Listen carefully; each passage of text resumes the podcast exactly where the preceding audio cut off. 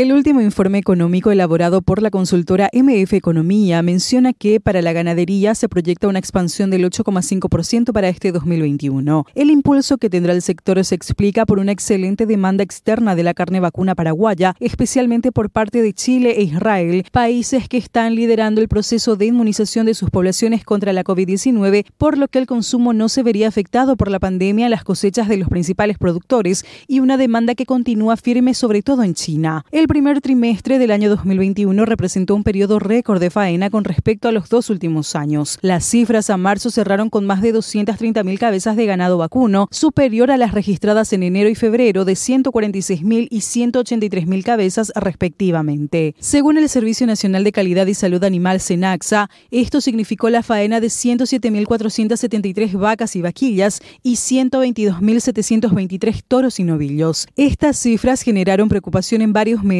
debido a que se sacrificaron más vientres, por lo que temen que podrían quedarse sin producción de terneros.